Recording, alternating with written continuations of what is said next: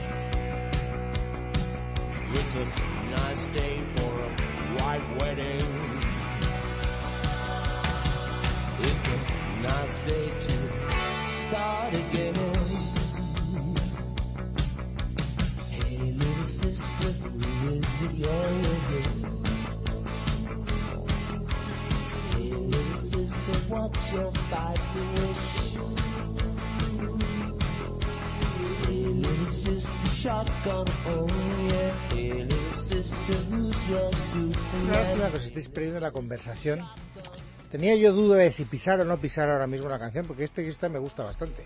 No todas las canciones que me trae Felipe Couselo me gustan. Eso ya es una cosa que va de suyo.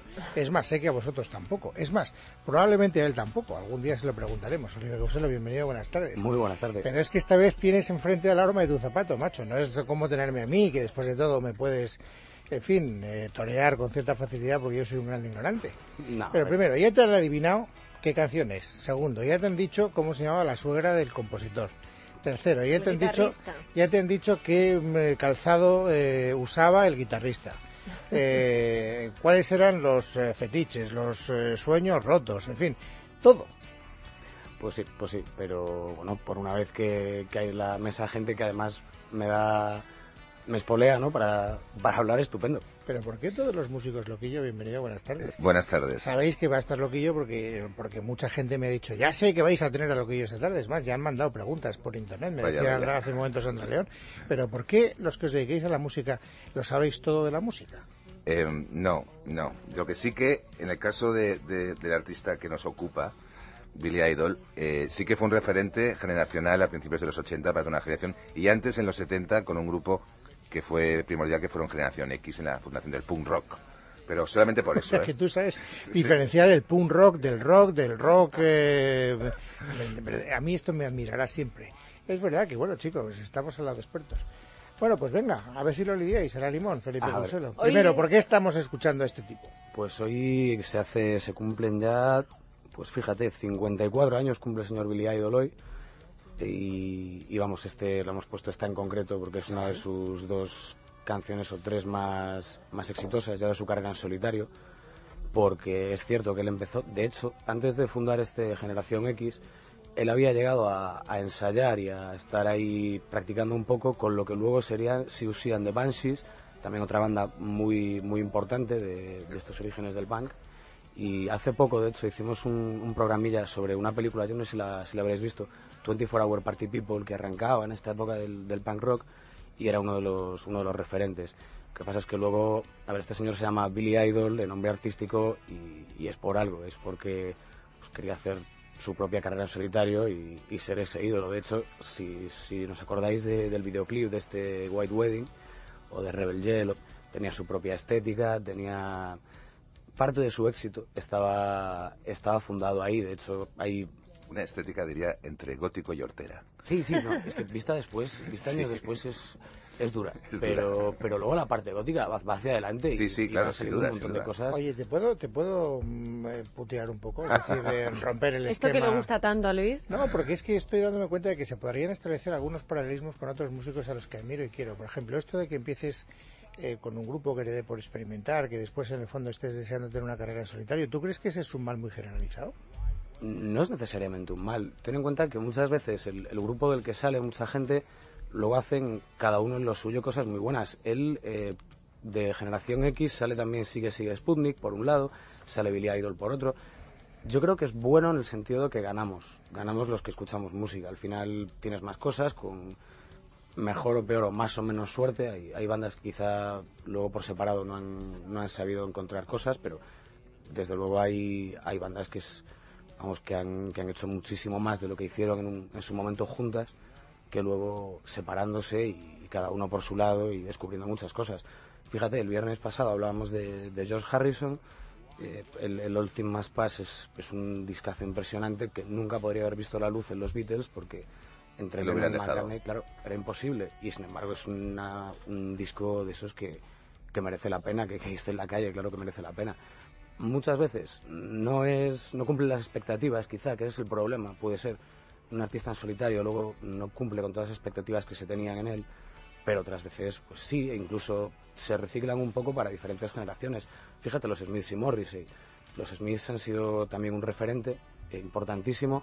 Morrissey está con una segunda juventud desde hace unos años, con todo esto de la música indie, abriendo festivales, haciendo básicamente lo que quiere, porque es muy especialito luego para estas cosas, pero a su modo también ha sido otro referente en solitario. Y por ejemplo, los trogloditas, Pues han sido un referente para la escena de música española, por supuesto. pero eh, no, no cambies ahora, o sea, no, te- no te intimides, porque este No, tipo este tipo es alto, es corpulento, es Pero soy un eh, buen chaval. eh, pero es un buen tipo, es un buen tipo y además es noble, o sea, que tú di lo que quieras que él lo va a encajar eh, bastante bien. no, no, si no... O sea, ah, pero vamos a ver, ¿Cómo le gusta poner en aprietos En- aquí al en- pobre Felipe? Polemizar. Porque generalmente, no, pero en serio, o sea, en, en las bandas de las que generalmente me hablas son bandas eh, que han sido muchas veces, por ejemplo, la de los Beatles, una, una ba- banda bastante coral, es decir, ahí no había un solo líder. De hecho, probablemente era uno de los de los problemas que tenía y por eso pues los que iban por detrás no podían imponer sus canciones y George Harrison pues no, no, no tenía más remedio que acatar lo que dijeran Lennon y McCartney que eran los que cortaban el bacalao pero nuestro Gloditas era una banda hecha a imagen y semejanza de Loquillo Sí, en cierto modo sí que hay diferencias en el sentido de que, claro, los Beatles son un caso aparte porque es, ya no es que Harrison no pudiera, es que la lucha entre estos dos era continua y, y ahí es todavía más difícil. Quiero decir, ten en cuenta que, bueno, es que los Beatles no son un buen ejemplo. Para no este- te- para este- no porque son muy... tienen sus propias sus propias cosas. O sea, su manager les condicionó mucho, luego se, cuando se murió Brian Epstein, aquello explotó simplemente, a esto lo sumas Yoko Ono y la tenemos liada del todo. Entonces, no, no, es, no es lo mismo. Lo que sí que es cierto de, de lo que yo creo Gloditas es que, fíjate, el otro día lo hablábamos de, de otros artistas, que hay un momento en el que vives con una trampa. O sea, eso es una trampa de la que no puedes escapar. Tú sigues fiel a lo que quieres hacer y eres un tío que no evoluciona. Tú cambias otra cosa y eres un vendido. Entonces, hagas lo que hagas, te van a criticar. Así que, al menos, haz lo que quieres hacer y sé honesto contigo mismo. A veces es lo único que tiene un músico, la honestidad con, con uno mismo. Y eso sí que lo ha respetado Loquillo en toda su carrera. Cosa que muchos otros, que igual pues habrán abierto más festivales o habrán tenido aceptación entre otros grupos, eh, grupos o públicos, pues no pueden decir. Quiero ha decir, hecho más cosas Loquillo desde mi punto de vista. No, te, sí, puedes, pero- te puedes defender de cuando te dé la gana, ¿eh? Pero mira, cosas que ha hecho Loquillo desde mi punto de vista, que lo miro tal vez más como, como periodista que admira eh, los espíritus rebeldes y sobre todo los espíritus que no tienen demasiadas eh, certezas, ¿no? O sea, Loquillo es un tipo primero que ha experimentado, que ha buscado cosas, ¿no? O sea, que decir que eh, yo, yo siempre miro con cierto recelo a aquellas personas que lo tienen todo muy claro desde que nacen. O sea, digo, no, yo ya sé lo que quiero hacer, voy y lo hago y además tal. Bueno, pues chico, enhorabuena. O sea, pero yo creo que la gente hasta que encuentra un camino tiene que ir haciendo cosas y yo recuerdo eh, pues incursiones que he hecho Loquillo, por ejemplo, por el country o por ejemplo por el jazz. eh, eh, ha estado siempre tratando de buscar un sitio y a veces ha estado con los trogloditas, pero simultáneamente ha hecho cosas en solitario. Es una persona que no que no ha estado permanente. No, no, no lo sé, así yo te veo. Yo no sé si te veo bien o Eh, mal. Es que si no te aburres. Yo lo que no entiendo es de muchos artistas españoles que hacen el mismo disco continuamente porque saben que se garantizan unas ventas, pero pienso, ¿cómo te debes aburrir haciendo cada año lo mismo? O sea, el- lo divertido de esto, de este oficio, es que un disco te lleva a otro y que una vez terminado ese disco debes olvidarlo y debes ir a por otra cosa y tienes que salir a la calle a buscar. O sea, ese momento es fabuloso. El momento en que te empiezas a encontrar con cosas distintas. ¿no? Claro, pensar, eh, voy a hacer cada año el mismo disco cambiando un poco el sonido o, con un productor distinto, pero siempre la misma temática, a mí me parecería, o sea, yo me hubiera dedicado a otra cosa. ¿eh? Aparte de que supongo que, y eso sí que se nota, Felipe, en muchos de los casos que nos traes, gente que eh, nos pasa a todos los seres humanos, no, siempre nos gustan las mismas cosas, eh, evoluciona el oído, cambian los gustos, te llaman la atención unas cosas, después otras, haces muchas y, y, por otro lado hay una cosa que no debemos olvidar, yo pertenezco a una generación que empezó a escribir de forma visual, porque la cultura audiovisual nos entró de lleno y después vino la cultura del videoclip. Pero es que ahora mismo estamos en otra nueva cultura, que es todo lo que significa la red y todos los nuevos medios de comunicación, que eso hará que también la nueva generación actualmente trabaje de otra manera. Pero si tú más o menos vas, aunque seas un personaje del siglo XX, eh, vas intentando adaptarte a lo que está ocurriendo, es evidente que vas a encontrar formas distintas de hacer las cosas, ¿no? Ahora, si te quedas en el 79, pues ahí estamos. Bueno, estamos entrevistando a Loquillo. Tú te vas cuando quieras y te queda. Bueno, por cierto, antes un segundo, un segundo que me tengo que portar bien. Porque me decía Felipe, y es verdad, hoy va a haber un programa muy especial de Carabé. Sí, de hecho, eh, de lo que, lo que habíamos comentado, eh, en este momento de decir experimentar, hacer cosas, tal, hoy vamos a hacer un programa sobre una banda que fue contemporánea de Billy Idol, que, que estaba sonando ahora, llamada The Clash. Y fíjate, mejor ejemplo que ese para decir lo que es no conformarse y hacer un montón de cosas ahí tienes a los Clash. Eh, los Clash y su London Calling eran el, punk, pero contrario al punk. Te quiero decir, el punk, si coges a los Sex Pistols como referente, solo hacían una cosa y de una manera. De Clash y London Calling tienes punk rock, tienes pop, tienes reggae, tienes ska, tienes un absoluto montón de cosas y de influencias. Eh, para mí es la banda de mi vida. Y, otra cosa, claro. por eso de mi generación. Pues no te pierdas el programa esta noche. Por eso lo digo. Y han enseñado muchísimo. ¿Recuerda la hora, Felipe? No, de 3 a 4 de la madrugada, luego esto se baja en un podcast. ahora, ahora eso es, hablaba lo que yo de la generación de, de las nuevas tecnologías, ya no hay que explicar lo que es un podcast. Sí, yo creo que, por eso quería, es la pregunta que quería hacerle, si, porque muchas veces yo te hablo, os hablo aquí en el programa de bandas que influencian a los músicos. Aparte de ser muy referentes para el público en general, de Clash probablemente si tenemos que hacer las cinco bandas más influyentes de la historia de Clash, yo creo que sería una de ellas. Sin duda. Yo, bueno, yo siempre diré que los, con los Clash termina una manera de entender la música, ¿no? Mm, de eso lo del, último disco del rock y el primero, el de Elvis Presley, por eso el juego de la portada de London Calling. ¿Y cuál es la manera que termina? De, porque vosotros habláis entre vosotros y no os dais cuenta de las claves que mm. manejáis. Y de acaba una manera de entender la música. ¿Y qué coño de manera de entender la música digamos, digamos que termina el romanticismo en la música con los Clash, porque es una banda que viene del punk y que de repente eh, es una banda muy politizada y de repente recoge una serie de estilos distintos, marginales, el rockabilly, el jazz, el reggae, los funde y lo, y lo vende a una generación que, que, que, estaba esperando a alguien que tuviera narices de juntarlo todo y a ver qué pasaba. Porque antes todos los estilos eran, tú no podías tocar básicamente si no ibas al conservatorio. Entonces ellos rompieron con esa idea y lo que hicieron fue lanzar toda la nueva música que ellos hicieron es la base de la música de los 80, los 90 y el 2000, porque fueron los primeros a investigar sobre todo las nuevas tecnologías también. Hmm, y... ¿Cómo una persona que se dedica al, mundo de la música empieza a entender que la música va a ser su vida? ¿Cuál, es el hmm. primer recuerdo que tienes tú diciendo esto es lo mío? Eh, ¿Cuándo ocurre eso?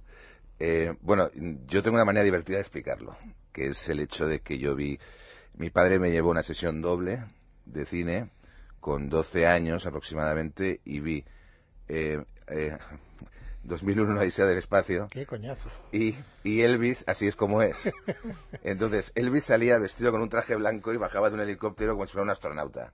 Y después vi 2001 odisea del espacio, que era un tipo que salía con una escafandra y los muñequitos aquellos. Entonces, yo me sentí un marciano. Y entonces dije, esa conexión entre las dos cosas me hizo replantearme todo. Yo pensé desde un principio que era un tipo muy raro. Y, y eso después lo, evidentemente, me di cuenta que el rock and roll me, me daba ese punto, ¿no? Pero, yo tenía muy claro que era muy raro. Pero lo sigues pensando, ¿crees que eres raro? Sí. ¿En qué? Eh, que soy un poco marciano, desde luego. ¿Por qué? Porque eh, no es normal que alguien que no tiene ni idea de música, que no sabe tocar la guitarra, que mm, mide, mm, o medía entonces, y mide ahora, pero en entonces medir metro 93, 94 ir por la calle ya era, ya era extraño. Entrabas en cualquier sitio, todo el mundo te miraba. Yo siempre he estado acostumbrado a que todo el mundo me mirase siempre. Entonces ya, ya no he tenido nunca miedo escénico por ese motivo, porque yo cada día que salía a la calle ya estaba delante del escenario, estaba delante de, todo el público, ¿no? Y eso siempre me ha hecho, primero, creerme distinto y, en segundo lugar, saber que, que tengo algo mm, especial. ¿Y cuándo descubriste que efectivamente tu sueño se iba a hacer realidad? ¿Cuándo? Eh, a veces sigo pensando, ¿cuándo? ¿Entiendes? Eh, ¿Cuándo pensé que el sueño podía ser realidad? No, que, podía, no, que, sé, que, que ya era prácticamente realidad. El día que, que me di cuenta que podía perderlo. ¿Y eso cuándo fue? Pues fue a, principios de los años 90, después del éxito masivo y después del éxito desmesurado que tuvimos, que me hizo plantearme que a mí me gustaba esa vida y que tenía dos opciones, seguir y, y destruirme o parar y reiniciar. Y, ese fue el momento. Y decidiste parar y reiniciar. Mm, sí. ¿Y por qué tienes la sangre tan descaradamente fría? Porque es supervivencia pura y dura. Pero tú sabes que eh, estadísticamente pones a 10 músicos en esa misma mm. situación y solo uno hace lo que tú hiciste. Bueno, sí que es cierto que en eso hay una cosa que se llama sentimiento de barrio y cultura de barrio, códigos de barrio. Y yo me di cuenta porque mis amigos de toda la vida me lo dijeron. Me dijeron, se está yendo la pinza. Entonces, eh, eh, me di cuenta y lo paré.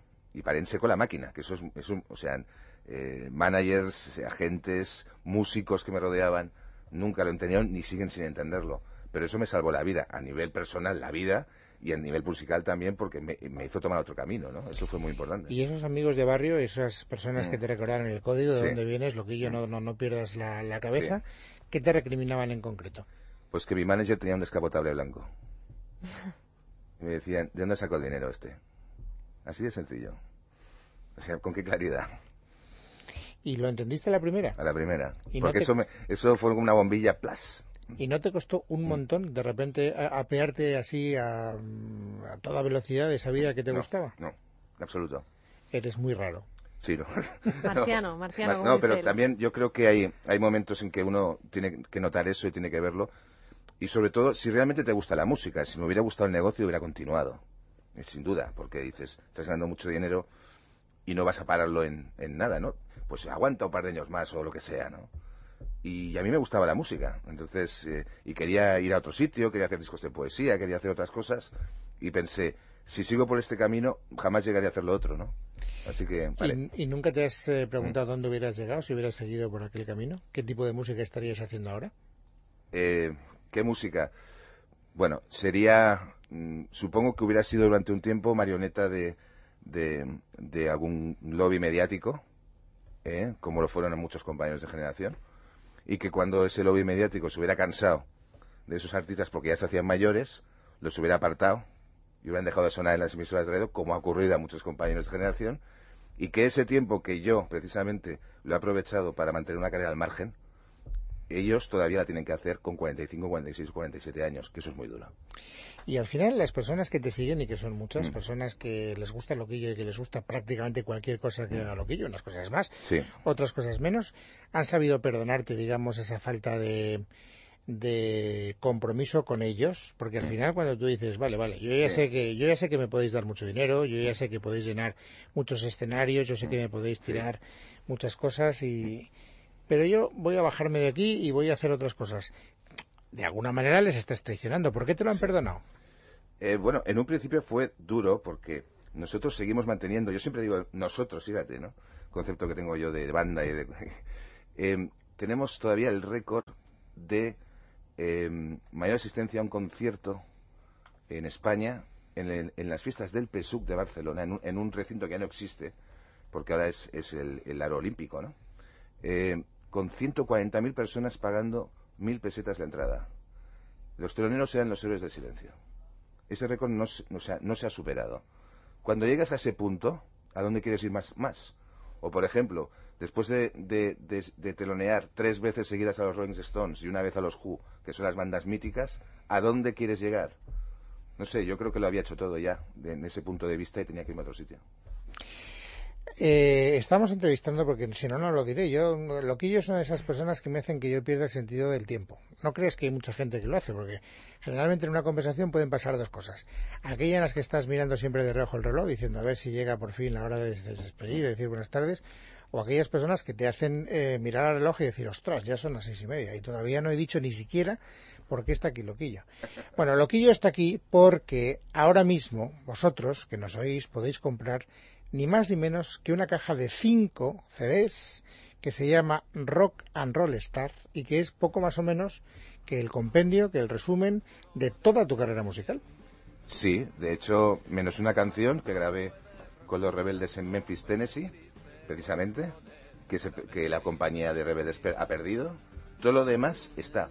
O sea, que es, que es eh, increíble que, eh, evidentemente, hay un par de discos que son grandes éxitos de mi carrera, pero todas las cosas, duetos, eh, temas inéditos, mm, temas perdidos en, en, las sesiones de grabación que, no salieron en su momento, está todo. Entonces yo mismo estoy impresionado porque hay cosas que ni siquiera tenía y que esa labor de, hormiguita que han hecho todos los colaboradores que han participado en el disco. ¿Hay alguna canción de la que ya ni siquiera te acordarás? Pues hay, bastantes canciones. De hecho, no sabía que había grabado un tema eh, con eh, Aurora Beltrán de Taures Zurdos Em, que nunca llegó a salir en disco, salió, pero el disco se retiró y nunca llegué a escucharlo. Entonces ha sido la primera vez que lo he escuchado. Después también una canción de Gisela que también grabé, que nunca había escuchado. Eh, mm, colaboraciones extrañas en momentos dudosos que de repente aparecen. O sea, la verdad ha sido una sorpresa para mí, no es broma. Y cuando eh, escuchas todo lo que has hecho en tu carrera musical, naturalmente tienes que hacerte una pregunta ante ti mismo. Es decir, puedes mirar y ver con agrado, con, satisfacción, eh, cuál ha sido el rendimiento profesional que has dado después de tu propio esfuerzo personal, o puedes quedarte con la moca y decir, todavía a lo mejor no he sido capaz de hacerlo. Eh, yo creo que esto es un final. A veces, a veces uno tiene que dar dos pasos hacia atrás para hacer uno hacia adelante. Y yo creo que cuando, cuando aparece este box set, que es, insisto que es la primera vez que ocurre en, España en un museo de mi generación, uno tiene que hacer lo primero es, es mm, ver lo que ha hecho, ¿no? Segundo, reflexionar sobre lo que ha hecho. Y tercero, utilizar eso para ir hacia adelante, ¿no? Y es para lo que me va a servir esto. Y de verdad me alegro, porque generalmente cuando las compañías suelen sacar grandes éxitos, uno pasa bastante de los grandes éxitos, porque cada compañía elige lo que quiere, ¿no? Pero en este caso sí que yo estoy involucrado en ello, ¿no? Entonces me ha servido a mí mismo para plantearme los siguientes retos, ¿no? ¿Y qué nota te das a ti mismo? Notable alto. Notable alto, ¿eh? Sí. Ah, pues sabiendo que eres exigente está muy bien. notable alto, notable alto. ¿eh? Pienso que me falta un poco más, un poco más. ¿Y cuándo lo vas a hacer? Eh, ¿Cuándo podré hacerlo? Bueno, yo tengo dos proyectos ahora mismo muy importantes. Primero, eh, musical la poesía de Luis Alberto de Cuenca, que es un, que es un tema que, llevamos ya años y por fin ahora en enero o febrero vamos a entrar en estudio. En eh, segundo lugar, publico mi segunda novela. ¿Para cuándo, más o menos? Abril. Abril. Para San Jordi, ¿no? Y entonces... ¿Negra? ¿Eh? ¿Negra no, no, no, no, no. Ah, es, es, una novela que es la continuación del Chico de la Bomba, que es, fue mi primera novela. Es la vida de un adolescente en los años 70 en la Barcelona de finales de los 70, que fue la antesada de la movida esa Barcelona especial, ¿no? Entonces es la historia de un adolescente durante ese momento, ¿no? ¿Por qué te llevas tan bien con Federico Jiménez Los Santos? es curioso, ¿verdad? Bueno, eh, él fue, él estaba en la redacción de Disco Express cuando me hicieron mi primera entrevista. O sea, la primera entrevista de toda mi historia. Eh, los primeros en sacarme en los papeles fue la revista Disco Express cuando él estaba ahí en la, en la redacción de la revista, ¿no?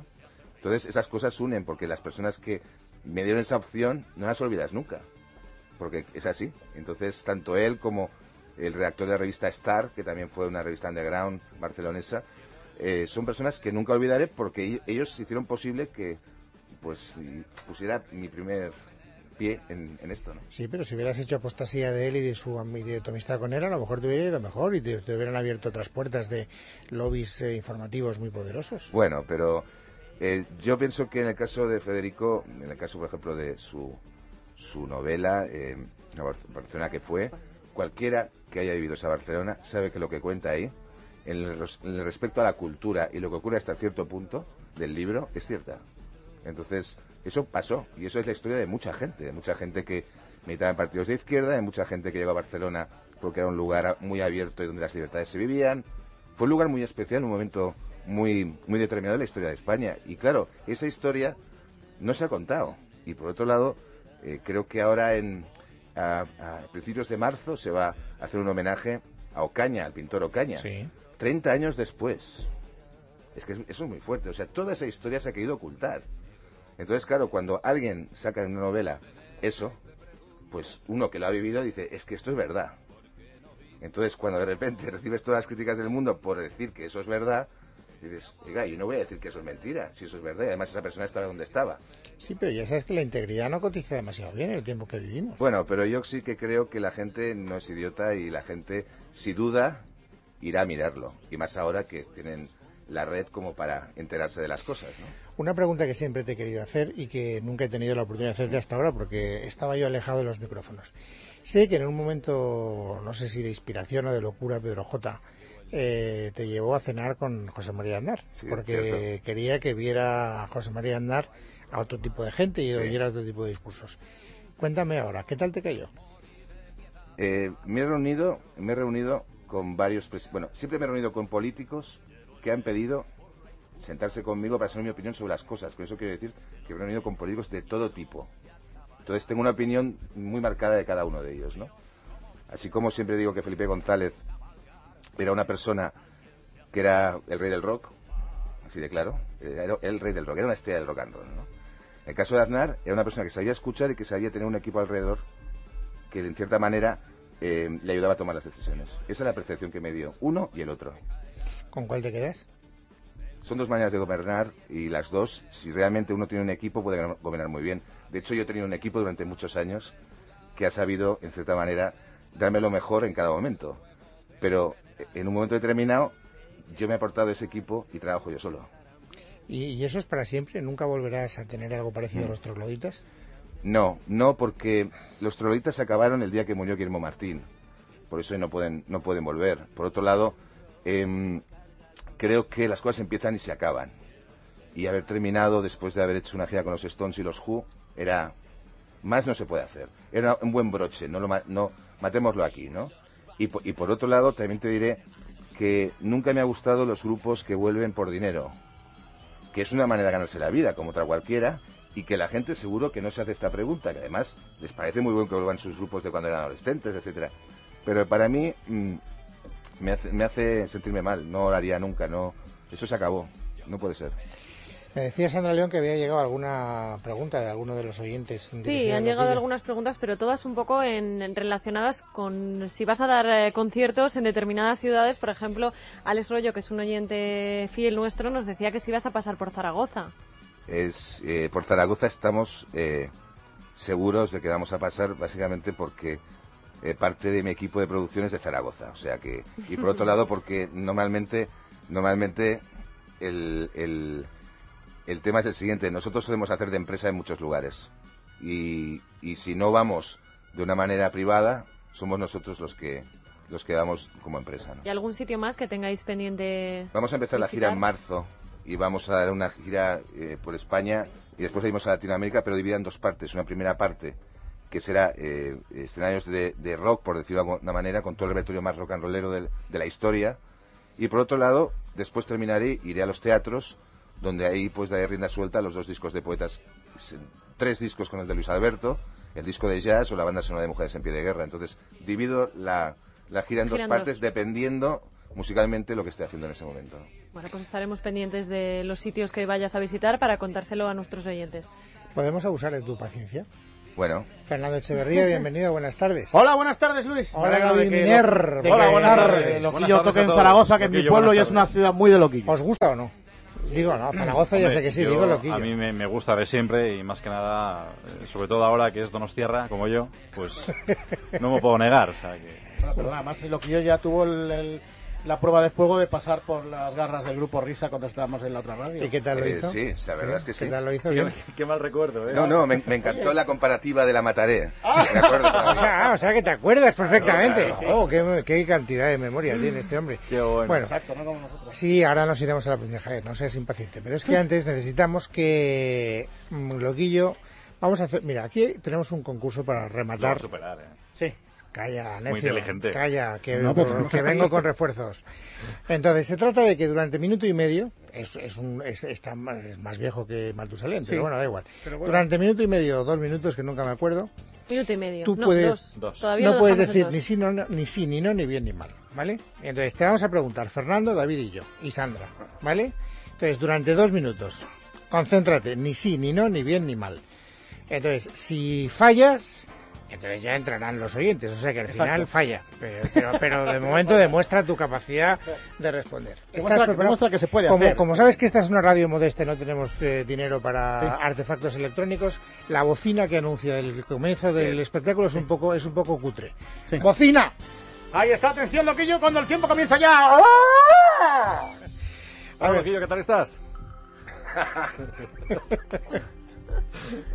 No sé. Ay, Pero, hombre, Ya he pero- dicho que no. Pero, hombre, loquillo. ¡Otra oportunidad! ¡Otra oportunidad! ¡Otra oportunidad! Es que estoy intentando que participen los oyentes. Sí, Ah. hombre, pero, pero no falles en la primera, que se nos va a notar mucho. Tienes que, que Falla. lo que- la, la cosa es que, que- Venga, que hay que demostrar a los oyentes que se puede hacer. que Un es segundo, un no- segundo intento muy, muy, Vale, vale, muy Venga, rápido, Una ¿vale? oportunidad. Eso no lo solemos Venga, hacer nunca. otra ¿eh? Bocina para que otra otra bocina para que entre en, en la antena. Esa bocina, ¿has oído la bocina? Caliente. ah, ya ha cogido, ya ha cogido el truco. Eh, ¿Tienes novia? No tengo mujer. Has dicho no, has dicho no, has dicho no, tengo mujer. Ah, qué desastre. Bueno, de todas maneras, bueno, ya te, ya te tienes que ir, macho. O sea, Sí, ya, ¿qué más otra- podemos otra oportunidad. Otra oportunidad, mira. oportunidad. Bueno, pues te queda. Un momento, un momento. un Otra momento. Un momento que ahora sí que tenemos que. es que Hay que ir a la publi, hay que ir a la macho. Vamos a la Ahora que estamos arrancando. Lo que, Hombre, si lo que yo nos ha fallado dos veces, él que se quede, que se quede si quiere, y si no que se vaya, que está en su casa. Ahora volvemos.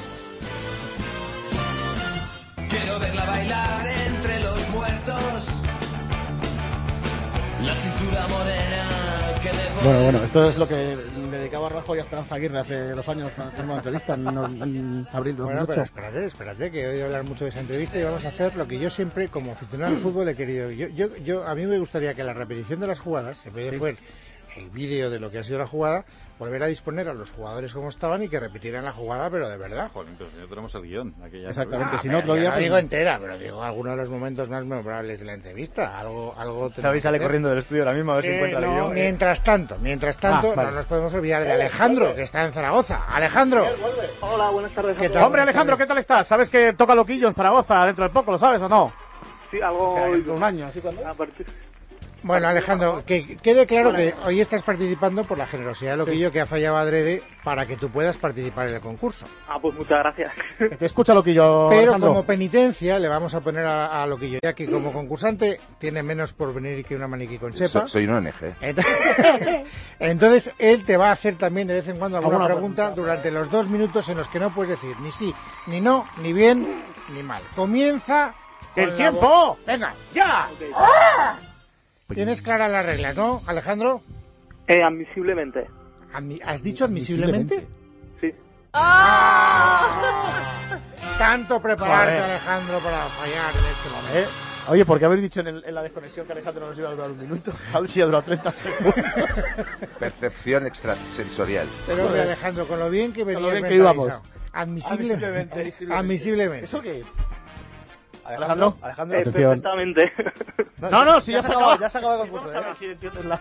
Ah, o sea, que tú estabas mentalizado para decir a todo admisiblemente, por lo que veo. no, no, no, no. Bueno, en todo caso, macho, ya sabes que aquí puedes volver a concursar el día que quieras. Exacto. vale. ¿eh? Y además yo creo que lo he hecho. ¿Sabes por qué ha fallado tan pronto? Porque, por, Para no, dejar- por escuchar no dejarte más mal. a- Por no dejarte mal. Es Eh, que entonces ha sido recíproco. Sí. Bueno, eh, a ver, alguna cosa más. Me llama un amigo mío, también tuyo y de todos los oyentes, que es David Gistau, y me manda un mensaje que dice, pregúntale por Valmoral. Eh, pues creo que Valmoral... Bueno, hola David. Hola. Eh, ah, no, que es que ah, también. Es que... Eh, también es muy amigo de Sabino Méndez. Sí. Y bueno, yo creo que si ahora pasas por delante, me parece que las obras tan famosas y tan deprisa que se tenían que hacer en Balmoral, pues han quedado paralizadas. Entonces, eh, una coctelería que tenía que ser un símbolo de Madrid, Ha quedado ahí perdida en el espacio. Para, desas- para desastre de Alfonso. Sía, porque tú sabes que Alfonso Sía Sí, llegaba allí, sí, se, acodaba allí en la, No, en la barra del- también, Bueno, también. Ahí es cuando Alfonso Sía me, dijo una vez, yo en realidad tengo vocación de, pollo de pollo de barra, me decía. Y efectivamente es verdad. Miras a Alfonso Sía con un poco de detenimiento y dices, Alfonso Sía es Pero a veces te barra". lo encuentras en el bar del Media Fénix, que queda muy cerquita. Sí, pues claro, y, no. todo, y, todo, y todo queda en casa. Naturalmente que sí. ¿Has pensado Bueno. en dedicarle una canción a Obama? No, porque igual me dan un Grammy. Espera, a ver, ¿puede, puede ser esta? Negro por los pobres y también por los vencidos puestos contra la pared. Lo llevo por el preso que paga el sueldo de una ley hecha ¿Eh? Voy de negro, el hombre de negro. ¿Puede ser una pista? Llevo el negro por aquellos que jamás.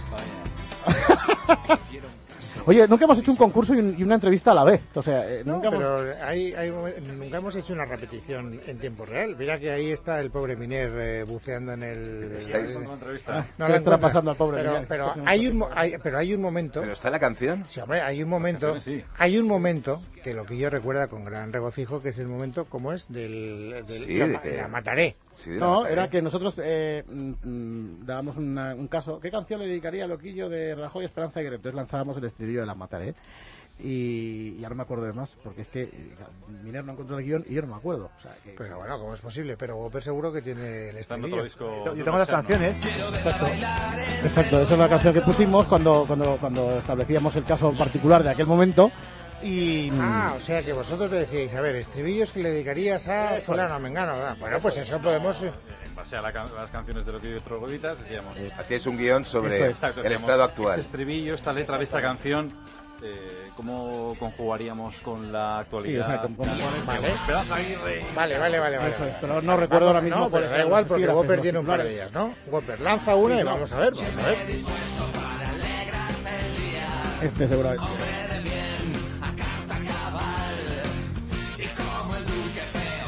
¿Quién es un hombre feo, fuerte y formal hoy en día?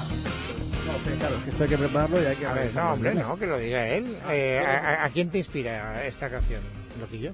Bueno, esta canción está inspirada en John Wayne, porque es el epitafio de, de su tumba, ¿no? Y, y en cierta manera cuando la escribí lo que pretendía era mm, describir a la gente con la que yo normalmente estoy, ¿no? Gente de código y gente de valores, ¿no?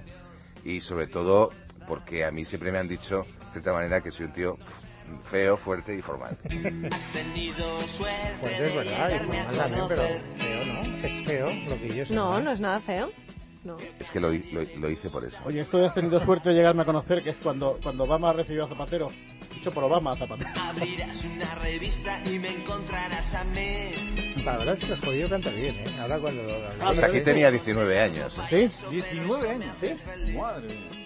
Aquí tenía 19 años. En este momento Ya tenías tienes 19 22, años. increíble, ¿eh? ¿Cómo pasa 19. el tiempo? Sí, es... Ah, o sea, ¿eres tú el que canta esto? Sí. sí. Era, era mi otro yo antes de... Es que tengo el chiste ese malo, pero es que lo tengo que decir. ¿Mm? Eh, cuando me preguntan, eh, ¿tú siempre has sido de negro, loquillo? Yo digo, no. Estuve dos años y medio en la Armada Española vestido de marinerito. Bueno, me parece muy bien. Ese es un buen chiste para terminar el programa. Aquí tenías unos cuantos más. Que Dios, te, que Dios te conserve. Hay que conservar a Loquillo como se conservan las especies en extinción. O sea, que nadie me lo toque. Un abrazo muy fuerte. Muchas gracias Que a ti. vendas muchos, muchos, muchos, muchos, muchos Y, recopilatorios. y, y les puedo decir algo para que la gente que nos escuche. Sí, hombre. El ambiente que se vive ahora mismo aquí es espectacular. Ya, ya, ya estamos. Buenos días, magnífico. Y, y- y eso está muy bien en una radio, porque la radio debe ser eso. Y además te lo dices con nostalgia porque tú trabajaste Claro, en la radio. exactamente. Y me acuerdo ¿Dónde? de que cuando trabajaba era ambiente, ¿no? ¿Dónde trabajaste? Radio Juventud en primer lugar, en un programa de la revista Popular 1, y después en Radio Barcelona, en una emisora No que se llamaba Radio Traffic. en un programa que se llama Traffic, porque era una emisora que me parece que se informaba del tráfico por el día y por la noche no había nada, ¿no? Creo. Recuerdo. Desde luego, eso es lo que sea. Eso está tipificado en el Código Penal. Se llama tráfico de información privilegiada. Bueno, bueno, pero, pero ha sido sin querer. Bueno, Loquillo, gracias y un abrazo. Un placer a todos, de verdad. Gracias, eh, David Miner. Gracias, Fernando Echeverría, gracias, Walter, gracias, Jaime León, gracias a todos vosotros. Volveremos mañana. Portaros. la regularidad del concurso el próximo lunes. Guarda el guion, padrone. Oye, Guarda- oye, perdona, pero hoy hemos, hoy hemos eliminado un concurso. Vamos, desde un plumazo. Bueno, se la ha buscado, ¿eh? El que- Hasta mañana.